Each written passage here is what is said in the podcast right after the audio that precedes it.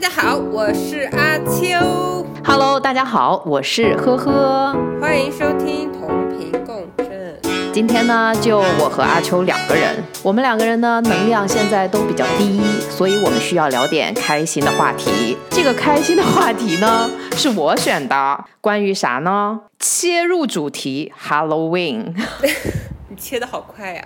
好。对，为什么这么喜欢 Halloween？因为大家马上就会参加 Halloween party。Halloween 的话呢，一般是十月的最后一天，因为我们要 overnight stay late。这个是一个西方的鬼节。我相信在大上海，每一个人都会有 Halloween party，对不对？不对。好的，我真的聊到这件事情才知道，我们家阿秋是这么多年生活在海外，且回来上海以后也一直非常抵触 Halloween。所以你从来没有装扮过自己吗？Come on，我对 Halloween 没有偏见，我对所有节日一视同仁。我就是过节没有一个仪式感的人。你别说 Halloween 了，圣诞节、情人节、五二零、春节，我都没有仪式感。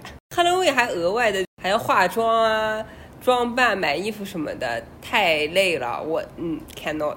我其实也是一个不过节的人，但是在氛围感之下，我是有被 push 过一次，把自己装成了一个裂口女，你知道吗？日本的那个鬼，我知道。对，把自己画的非常的 seriously 去做了这么一次 Halloween party。你知道 for 谁吗？七七呗。对，你也是个很容易猜的人。你好烦啊！但说实话，我其实蛮惊讶的，因为圣诞节是个大节，如果上海啊有气氛，我是可以理解的。万圣节其实是一个。很小的节日，我也没有想到，就是在万圣节的时候，上海的年轻人们会那么热衷、狂热的去过万圣节这个节。你有没有想过，其实这个节是因为大家可以释放自己内心的一些小需求，比如说打炮吗？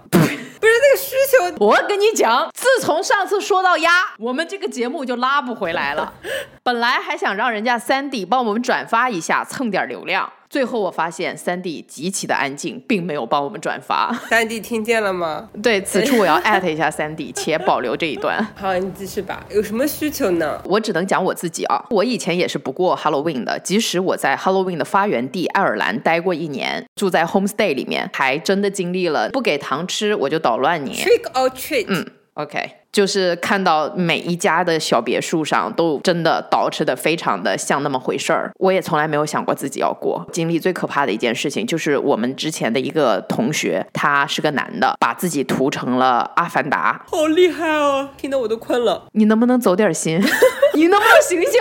你刚才在抱怨工作的时候非常的有 energy，没？怎么一录节目你就这个样子了呢？继续说，继续说，那男的把涂成了阿凡达，他怎么涂的？他一个人涂的吗？他买了三四瓶。蓝色的颜料，穿了一个健美操的服装，也是蓝色的，还自己弯了一个尾巴，把自己露在外面的所有的皮肤，嗯，脸、手、脖子、脚丫子都涂蓝了。我非常的觉得他们很牛逼。这涂什么呢？我不是很理解。我不知道，所以我才说他们是不是满足了一些人的底层需求？因为那个男生是一个真的三好学生，我觉得是不是压抑了他某一些天性，所以他在那一天的时候想要释放一下。对，其实我感觉大家这么喜欢。玩万圣节啊，可能也是因为它比较活泼一点，没有大节那么隆重，就是年轻人会喜欢装饰呀什么的。对。但你知道吗？就是我昨天晚上加班到十一点多，晚上十点快十二点的时候，他们默默的把这个门外装饰了一些 Halloween 的装饰。他妈的大门口坐了两个大骷髅，大晚上的，真的是把我给吓尿。而且你居然还截了个屏发给我，我真的是也是很服气。为什么？因为我昨天有点累，就睡得比较早。我在起来尿尿的时候打开了你的那个，我愣了一下，把手机丢了。对，他是认真的两个骷髅哎，因为门口正好是一排长椅，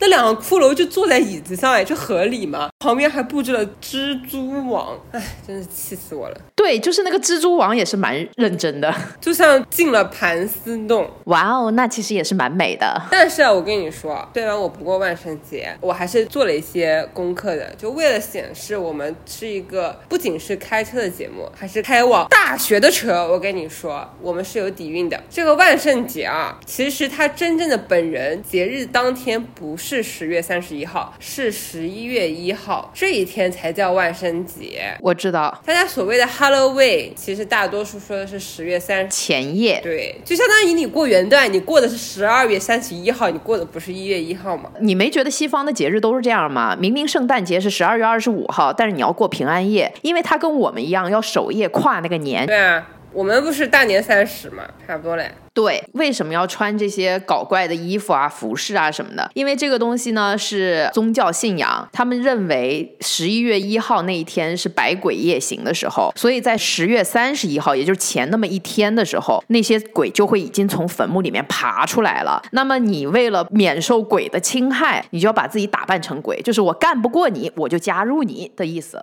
哎，这个其实有点像我们过年的那种性质，哎，故事的典故就是除夕吗？对，类似吧。除夕的典故是有一个怪怪兽叫夕，对，那他害怕爆竹的声音，他讨厌红色，所以这就是为什么贴春联儿、放爆仗，大家守夜。中国人和外国人对一个鬼和一群鬼的不同处理方式，一个是加入你，一个是赶走你。我真的是 是吧？就这么回事。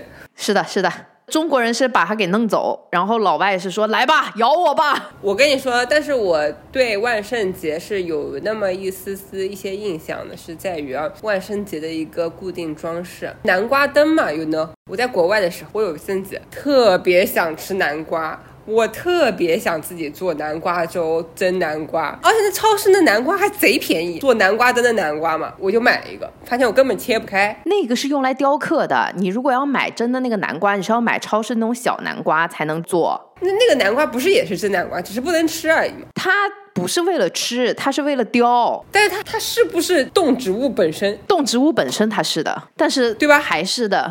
正常来说，我的印象觉得它可以吃，它可以玩，也可以用来吃。就像黄瓜，你可以用来玩，也可以用来吃。你这个车开的，我的妈耶，大姐，我现在已经 hold 不住你了，你随时一脚油门，咯儿一下就过去了，我的妈耶！你说我说对不对嘛？它是不是就要兼具这个重任？但是国外长得漂亮的南瓜就是真的是做灯的，对，然后吃的南瓜就长得比较丑。但作为一个你没有看过本人原来是什么样子的人，走进超市，你可能会去拿那个好看的。这是我对万圣节的一个印象。结果那南瓜就废了。Good，你还做了些什么功课？我觉得我们这一期可能聊不完一个小时。你是打算让我这一期就只剪出来三十分钟吗？还是就二十分钟就过去了？我先把我的讲完，因为我也没有什么故事。但是我说完以后，你可以接着说啊。另外就是我在读研究生的时候，万圣节那一天，城市中心会有个给你免费化妆的人，就把你化成那些各种各样的鬼怪，有一些小集市吧。嗯，That's it.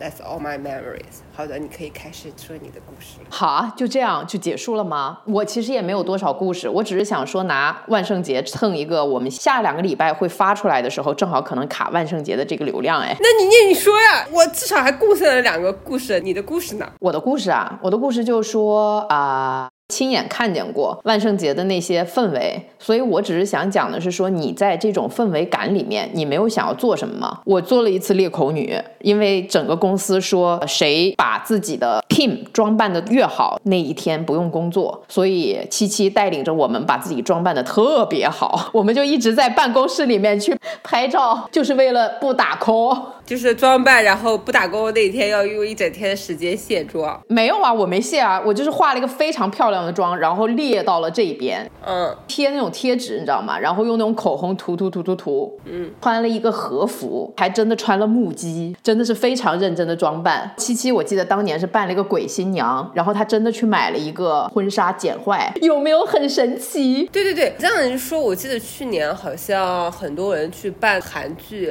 《鱿鱼游戏》里的那个小女孩，对不对？哦，是的，我去年被我的好朋友拉着去了一个万圣节 party，我们三个女的，嗯，就跟个傻子一样坐在那边，尴尬的要死。因为当时去了一个酒吧，你去了的呀，就是我们最后那个 annual party 酒吧，好像是当时不是还有那个棒球？啊，他那种酒店呃不那种餐厅就有点像，对不起，满脑子都是一些什么东西。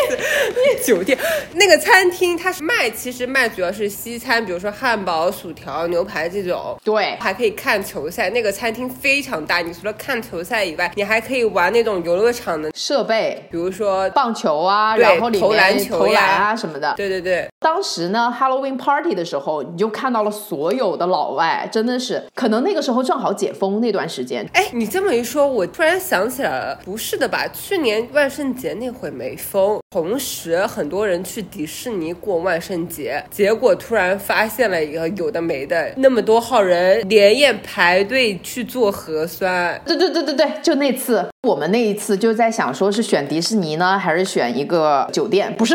嗨，选一个酒吧，酒吧，酒吧。后面我们就选了酒吧，因为觉得还是想要看看有没有小哥哥。去了以后发现有很多小哥哥，但是我们根本挨不上，因为小姐姐们都特别的用力，可以真的看到他们装扮的非常好。而且我看到了一个微信的表情包，小蓝人，你知道吗？他真的穿的是小蓝人，而且还戴了一个白色的头套，他是自己买的。嗯，还有香蕉人，也是一只整的香蕉，他把自己塞进去了。你这么说，我觉得我可能需要。给大家不在上海的听友们一些概念，上海的人是怎么过万圣节的？他们就是在十一月一号前的最后一个周末，不是周六就是周日或者周五就开始了，去各个酒吧装扮成各个样子，去各个酒吧 happy。对，其实也就是化妆加喝酒，或者可能看看球、玩一下什么之类的，跟上海日常泡吧没有什么特别大的区别。有。唯一的区别可能就是人变得五颜六色的了，就非常热闹。但不知道今年会不会啊？毕竟这个疫情，you know。我觉得不会，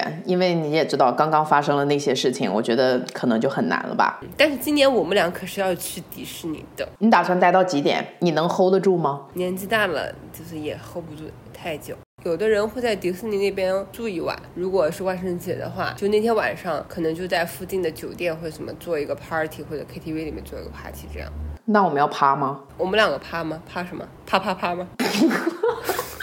大姐，我们两个真的是一放飞起来，这个节目我觉得有可能会被禁播。就是如果你让我放飞是吗？开个车，我可以随时就是把油门给踩上。你把油门踩上的时候，你告我一声，我真的是醉了。告你有什么好玩的呀？真的是。哎，不过你说万圣节和我们中国的鬼节，你有发现不同吗？没有不同，可能中国的鬼节就是我们说的中元节嘛，七月半中元节，对对。大家真的会蛮严肃的过的，我自己不太 care 这些东西，但是我广东的朋友他们会说，哎，呃，七点半了，你最近不要一个人单独出门，或者晚上不要随便出门什么之类的，不要挂衣服什么的，这种习俗我其实不太懂的啊。但是其实万圣节大家都是玩嘛，就找个理由玩，跟中元节还是不太一样的。你有没有发现老外呢？他们就会很懂得用一些商业的方式，把这种节日变得非常的商业化，变成玩乐的一种理由和契机。你这么说，阿里和京东就不同意了哦。那你说吧，双十一、六幺八是怎么来的？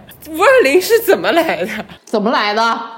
还不是造出来？但是我我其实想延展一下，因为中元节大家担心的就是你一个人晚上就是有鬼攻击你，攻击的后果是怎么着你呢？就是把你带走，或者让你精神出问题，或者让你永远跟那个世界 say goodbye，还是万圣节那样，鬼会占据你的身体？其实应该是这样子的。底层来讲，中西方的这两个节日，一个是从道教、佛教这边传出来的，因为它分上元节、中元节、下元节，然后它是天官赐福。天官赐福什么意思？啊天官赐福的话，好像我记得是水官。上元节是水，还有是火，还有一个什么呀？我要现查了，是不是？为什么我会问这个问题呢？就是我好像印象中天官赐福是娱乐圈一个大 IP，它可能是一个什么小说、电视剧什么的嘛。它其实指中国分中元、上元、下元，分为中国的三元。上元的话是元宵节，也就是正月十五；中元是七月十五，中元节；下元的话是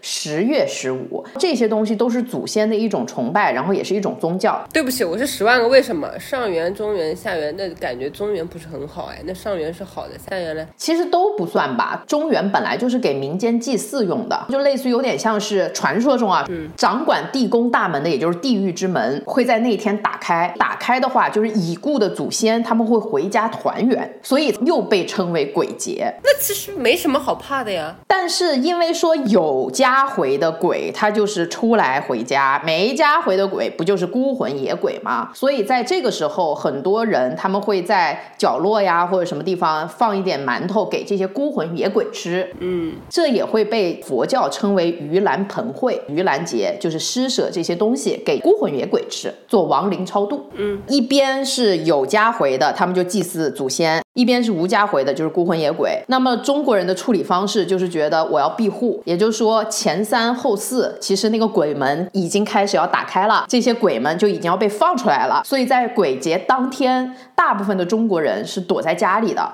因为他们觉得外面全是鬼。那我祖先反正也会回来看我，所以我只用在家里摆好祭祀，团圆一下就可以了。但是老外的这个鬼节其实也是一样，就是死人从坟里爬出来。但是你没有解释天官赐福是什么意思？妈耶，这个真的是要找一下。我是记得上元节、中元节、下元节这三个东西是不同的天官出来赐福。它本来中元节也是赐福，所以才可以让你的祖先从地狱里面出来，算是一种赐福的方式。哦，我找到了，上元节是天官，中元节是地官，下元节是水官，真的都是天官赐福。七月十五是为人赦罪，水官的话是为人解。厄，但是其实我觉得没什么区别，反正都是中国的鬼出来和西方的鬼出来嘛，所以你就看得到中西方两边文化差异啊。那中国的话就是我要躲在家里等待我的祖先过来上门敲门了，对吧？就等鬼敲门。嗯，如果你没有做过亏心事，就不怕鬼敲门，就是这个意思。嗯，西方的人的话就会觉得哇，鬼都出来了，那不行，我要把自己装成鬼，让鬼以为我是同伴，就不会伤害我。我今天看百度百科好像是这么说的，他也是没说错，就是我打不过你。我就加入你，嗯，但是他是从人的角度嘛，他说从鬼的角度，就是说这个鬼他想占据你的身体，变成一个正常人是这样子。那中国人你知道为什么躲在家里吗？嗯，中国人他不是会贴门神吗？嗯，他躲在家里的原因就是那些所谓的孤魂野鬼，他们也有是有冤报冤、有仇报仇的呀。啊，就是做了亏心事，所以他可能也会去找他的仇家，或者说他有那个怨气，他已经分辨不出来他的仇家了，他可能就直接找一个随便的人就给占据你的身体。让你的身体去做点什么事情。如果你真的要说鬼啊怪啊的，他们存在的是另外一个维度，他没有办法去伤害到我们这种二维空间的人呢。物质组成结构不同啊。那么问题来了，作为我们中国人，多少西方的鬼啊？现在是西方的鬼出来嘛？那在上海可能没听过一个笑话吗？就有一个四川成都的爸爸，他要去求他的孩子能够考上一个好大学。他本来是要去拜文殊菩萨的，后来他拜完了以后。自己在那儿 murmur 说：“哎呀，我这拜的对不对呀？人家说文殊菩萨就是管孩子高考的。他说，但是我孩子要去美国，是不是得拜上帝？对呀，这管辖区域不一样呀。他们可能会在中国设个办事处吧，就像外国人在中国犯法一样，也是被中国法律制裁的。就像外国人在中国有大使馆一样，你看老外也有基督教堂的嘛。我突然觉得很好笑，现在上海这么多年轻人扮鬼，那些在上海为数不多以前的西方鬼出来，会不会震惊上海现在的国际化？”怎么多了这么多同伴？忽然间，他们发现这些人我好像也不认识，什么时候死的呀？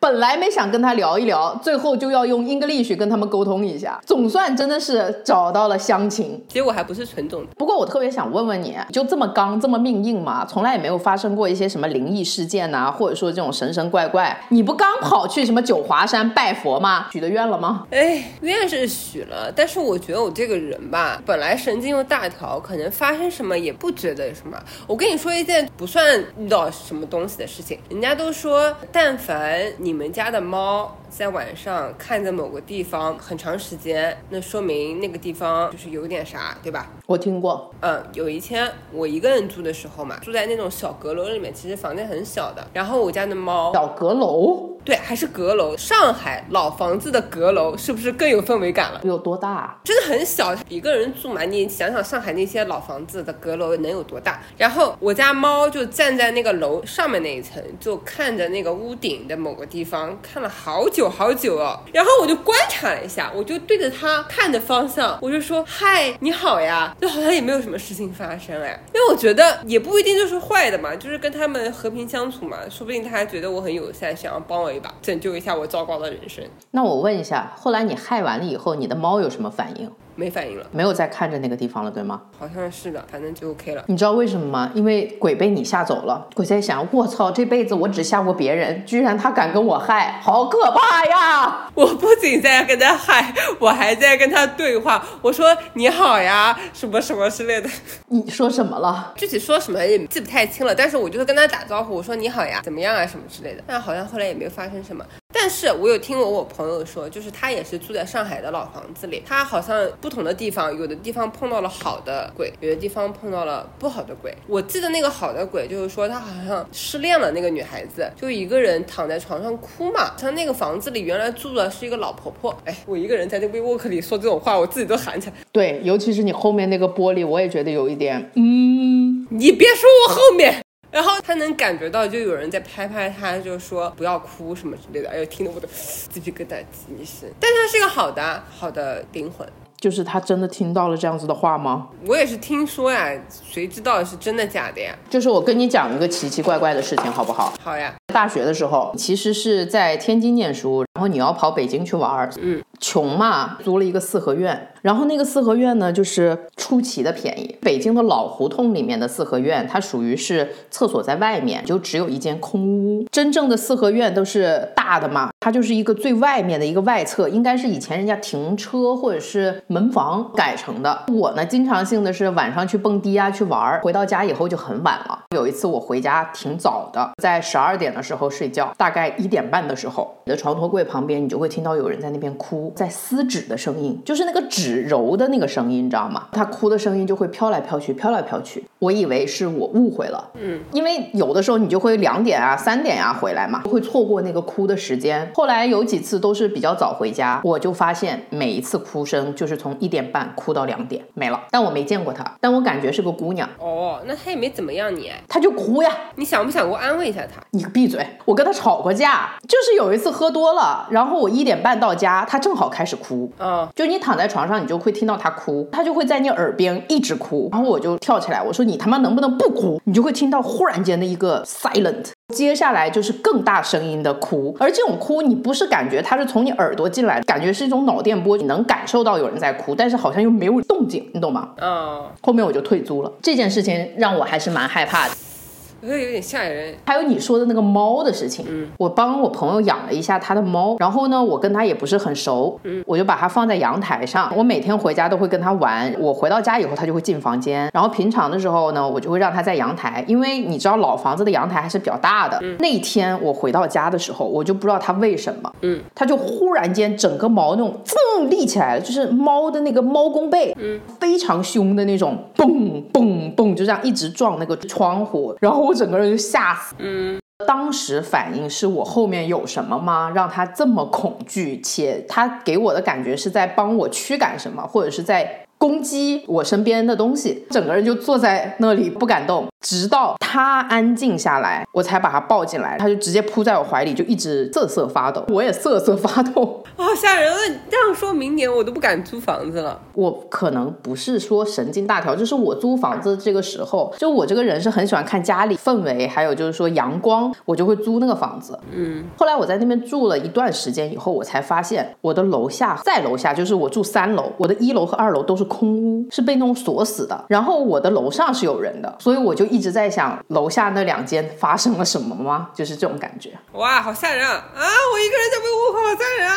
啊，那我再跟你说一件事情，你说，挺神奇的。嗯哼，就我以前住在上海火车站那边，是一个比较高的小高层嘛。嗯，然后呢，有一天我在浴室里洗澡，因为它那个浴室的门就是推拉式的，它那个门本身是有点弧形的玻璃门，突然整个门震的稀碎。它第一次碎的时候，我是没有在洗澡的，我就听到卫生间里面一声轰的一声响，推开门看，那个玻璃啊碎到就是你仿佛就是像敲面粉敲过。那种碎发，一粒一粒的，不是那种大块的阵列。我就去找房东，让他帮我们修嘛。嗯，修完以后，那个师傅说可能是热气什么之类的裂了，但是这种事情再裂的概率很小。嗯，然后说完之后没多久，我在里面洗澡，就真的在里面，那个水哗啦哗啦在洗澡，我一个整个裸体在里面洗澡，然后那个门又再次的爆裂，就很吓人。还好就是它只刮破了我的腿。后来有一天是完全不搭嘎的两件事情，就是我看那些什么算命的公众号什么的嘛，招一些桃花就买一束花放在你房间的东南西北角的某个方位，我忘记了，就用我的手机指南针去找我们家的方向嘛，每一次都不一样哎，找不到那个 iPhone 的那个里面有个自带的嘛，我测了以后不一样，后来我觉得可能是不是不准，然后我就又下了另外一个 app，也都不一样。我后来觉得，呃，好像有点那啥，百分之百是那啥呀，大姐，你第二次玻璃碎的时候你就应该 wrong 跑。这房都租了嘛，就也不想赔押金什么的。后来就换了一个布帘子，好像就好一些。但是我朋友也说，可能有的房子磁场就是不稳定的。嗯，我也搞不清，这可能是我唯一遇到一个比较古怪怪的事情了吧？就只有这一个？其他的我也想不起来了。OK，你什么意思啊？看不起我？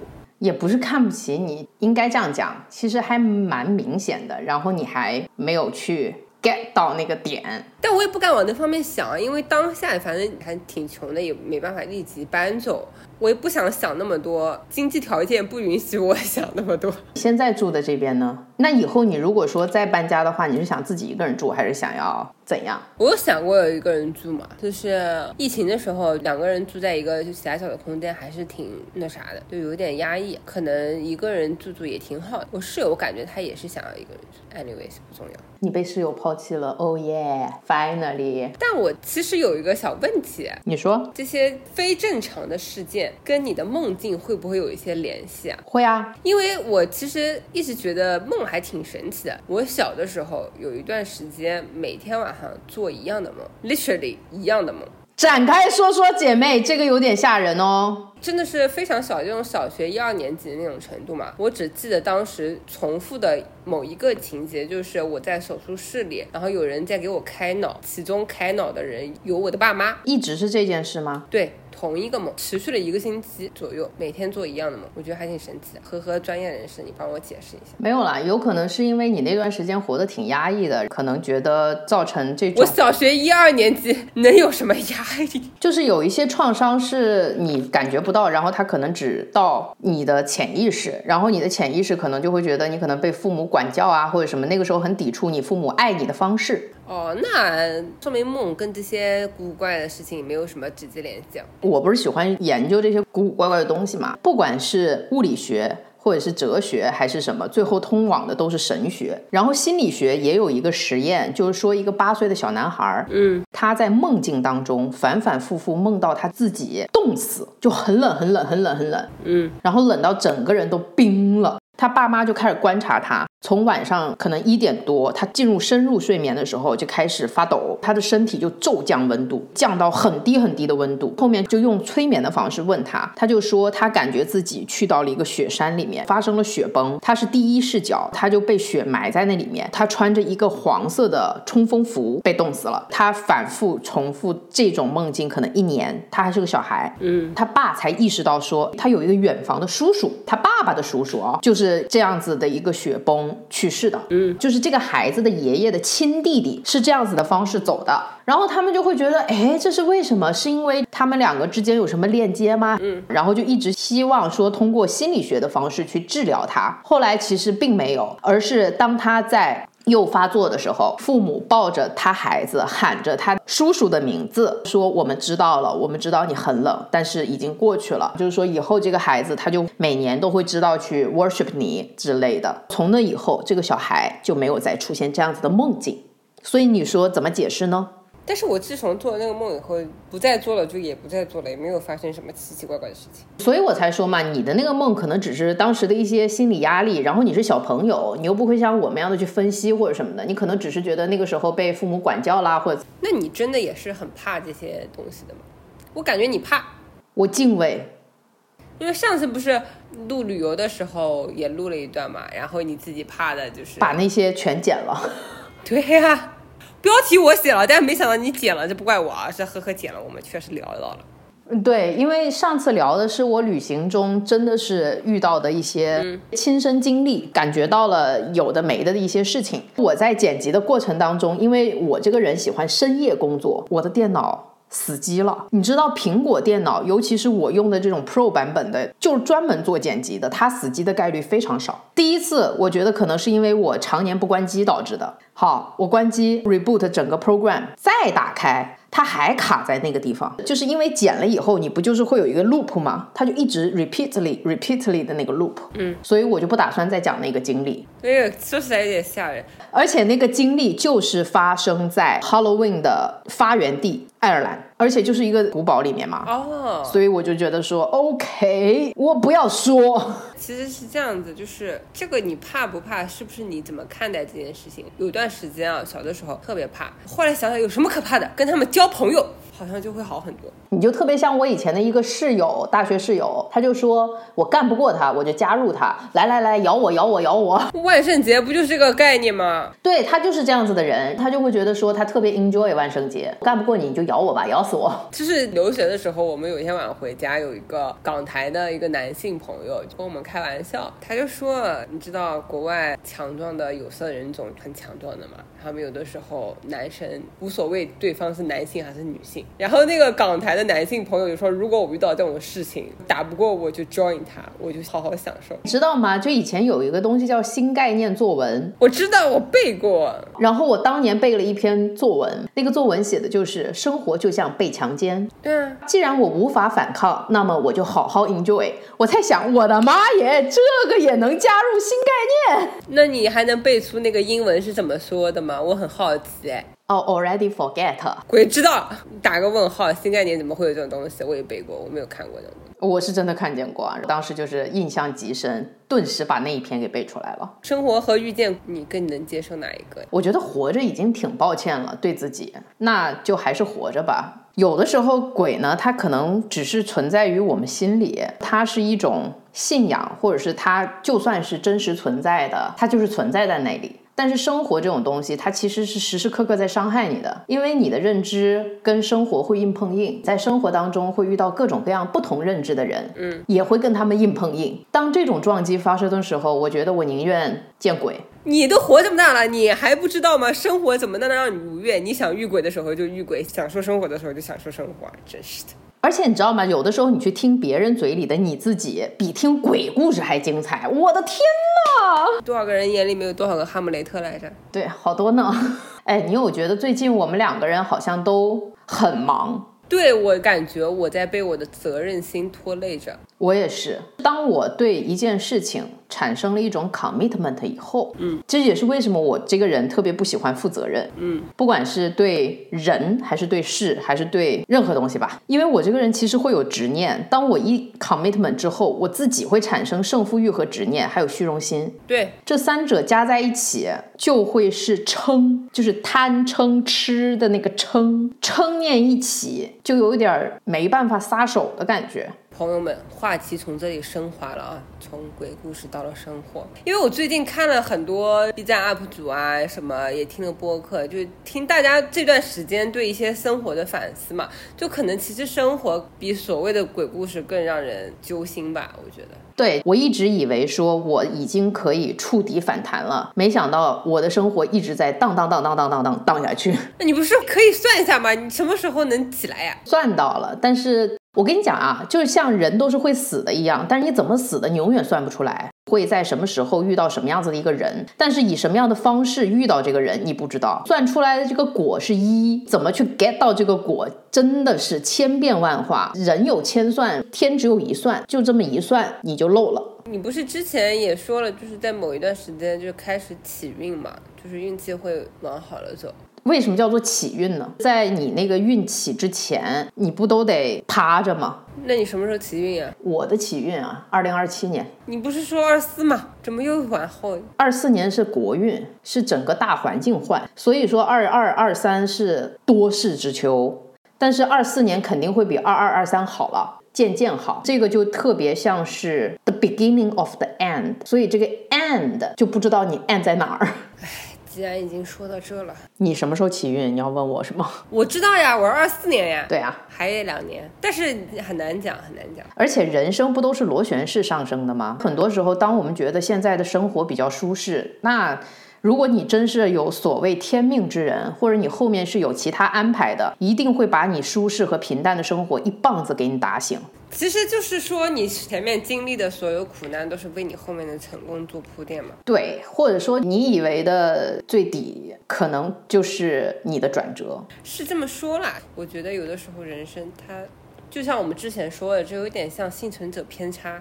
你看到了这些人，他因为到了谷底，然后有了转折，但你并没有看到那些到了谷底以后，还有下面一层谷底的。你要说地狱十九层吗？哎，我怎么这么伤感？对不起，听友们，我们应该是积极向上的。我不知道啊，但是我总会去安慰自己啊，空乏其身，饿其皮肤，拂乱其所为。我有的时候不开心的时候会这么安慰我自己，但我今年真的是想了很多，可能是因为今年有一些特殊吧，然后我开始思考我的人生。我们其实录的差不多了嘛，我还挺想说，嗯，因为最近的我的生活圈非常小，以及没有什么新的人。可能有一些东西会让我的思想非常的局限。你觉得下期要不要就是找一个零零后小听众来跟我们聊一聊他们的想法？我比较 prefer 我们的节目永远只有女性。Sorry 啊，我不是一个非常 diversity 的人吧？可能就是我还是会有一些自己的偏见。而且当我去 review 自己的认知的时候，我可能只是在 review 自己的偏见，就是这样。是会有很多的碰撞和新的话题，但那又怎样呢？我还是比较喜欢看独立女性。在这个男权社会里面，慢慢的站起来，然后他们的千变万化的生活，这个会是我最喜欢的一个东西，所以叫同频。你这认识零零后女性吗？认识，要吗？可以。其实我挺想知道他们怎么想。我跟你说，我昨天晚上听那个播客嘛，他们其实年纪相较于我们很小，但是我觉得他们的想法跟我们一样，是因为这个时代造就了我们类似的想法，还是他们过于老成啊？应该这样讲，虽然说我是一个八五后，但是因为我一直比较叛逆，正常人的 common sense 在我身上可能要比较晚的呈现，所以我活得比较像九零后，或者是年轻态一点。就是我的思想，包括我的生活方式。还有的话呢，就是九五后、零零后这帮子，他们是真的生长在春风里啊。他是在中国的这个大环境特别舒适的一个环境里面，而且也都是独生子女吧，差不多。所以他们的物质生活非常的优渥。在这样物质生活极其优渥的情况下，他们被家里也保护的很好。他们去到社会的时候，他所受到的那个冲击会极大，落差感什么的。所以他们的那种丧也好，或者是他们那种 feelings 也好，可能就和我们两。现在有一种中年危机的那种郁郁不得志，有一点雷同，但却不一样。哎，我觉得其实我们当时被保护的比他们更好，因为当时没有那么发达的互联网，其实我们并不知道我们生活在怎么样的社会，我们的认知就是我们。附近的人和事，而他们能看到更广。对，而且爸爸妈妈总会告诉我们说，呃，努力就可以怎样，对吗？对，其实我们的认知更局限，保护的更好。我自己觉得，对我们可能会更有理想主义一点。对，可能零零后他们更现实主义一点。对。他们知道什么是好的生活，因为父母提供给他们。嗯，他们也知道现实并不是像他们自己想的这样完美，所以我觉得可能他们到了我们这个年纪的话，他们会更趋向于欧美的一些中年人或者中产，他们可能就会比较平和，而我们有点像叛逆的中年人。你这么一说，我觉得其实是这样的，就是我们小的时候被灌输了一个。理想社会，比如说你能努力，你就会被看见；你努力了，你就会有进步，你就会得到一些什么，或者你的责任感。同时听到一些故事，鼓吹一些人很伟大，在这件事情上他做了多少贡献。当我们成长迈入社会的时候，我们也想像那些我们曾经学习的榜样那样，在一家公司，在一个团体里，在你的家庭里。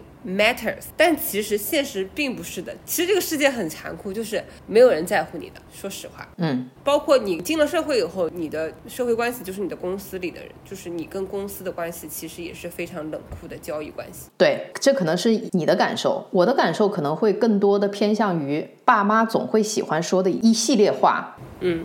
你只要努力就可以考到好成绩。对大学毕业了就好了。以前会说高考了就好了，会发现大学也很难，会觉得他们总会跟你讲说，你进了大学我就不管你了。是他们是不管你了，但社会会教育你。嗯，进了大学以后你就进了社会嘛，就小社会。从这个小社会出来以后，你就要面临自己要独立了。在独立的过程当中，我们又会被告知，以前说不能早恋，后来呢又会说，哎呀，你结了婚就好了。你真结了婚，我去做一个项目管理，我还要考一个。PMP 呢？你结婚的时候，你也没给我做一些婚前培训啊，然后告诉我说没关系，没关系，夫妻感情不好也好，或者是夫妻关系这个磨合都是这样子的，生了孩子就好了。生了孩子呢，真好了吗？所以有的时候，我觉得我们总是会被教育说，只要你努力就可以，而忘记了说，你努力给谁？你为了谁而努力？你自己是谁？对面那个人是不是需要你的努力？我感觉我们的童年，就是我们在成年之前这么多年建立的一些价值观、世界观、人生观也好，在我们迈进社会的那一刹那，就不断的被打破、打得稀碎，然后你要不断的重塑。就是你之前前几年建立的一些东西，可能都是不适应那个社会，然后你要打破它，打破就是一个痛苦的过程，重塑它又是一个痛苦的过程。但可能零零后没有像我们这样，就是在前面建了那么坚实的堡垒，需要那么用力的打破，以及辛苦的重建。但他们需要适应社会，因为他们虽然没有堡垒，但是社会仍然残酷，所以人类的所有痛苦的总和仍然是一致的。所以他们也有他们的痛苦，他们可能更多的痛苦不是像我们重建的痛苦，而是适应的痛苦。不知道哎。可能要问问零零后吧，我觉得。我上次见过那个小姑娘，我要问问她是不是想来聊。为什么上次有聊什么钱和理想，但是我们都讲的比较偏向钱或者是这些。那个小姑娘现在我知道还是在做她自己喜欢做的事情，然后也仍然没有工作，因为她真的觉得工作是个毫无意义的事情。首先大家都希望说可以暴富，对吗？那她现在已经可以嗯对富裕的生活，所以这样子的孩子越来越多，他们可能更多的是追求一种精神上的认可。那能让他们得到认可和他们觉得被认可是一个很难的事情。通过工作得到的物质反馈，这只会存在于七五后到八五前。对，因为他们在一个非常好的时代。所谓说，你赶对了风口，猪都能上天。可能你当时上天的时候，你以为你是因为凭借自己努力和一腔热血达到了这个东西，万万没想到，其实更大的原因是因为那个风口。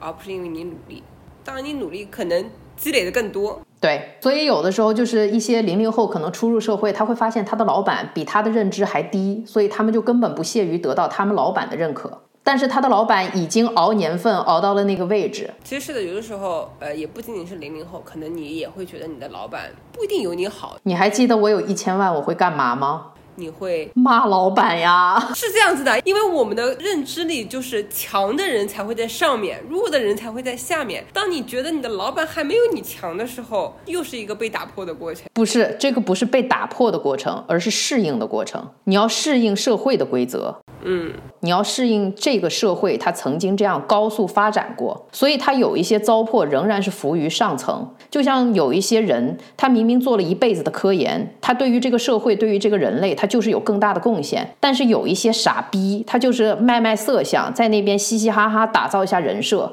他们就拿着特别多的钱，而且逃税漏税。嗯，所以曾经某一些年代，就是没有真正的所谓公平，也真正的就是会有一些投机倒把的人，他们成了巨富。万万没想到，我们从鬼怪聊到了这么深奥的话题啊！我觉得人心比鬼怪更他妈可怕。嗯，倒也是。现在想想，还是不是做鬼好一点？所以要不要过个 Halloween？过呀，不是跟你去迪士尼吗？哎。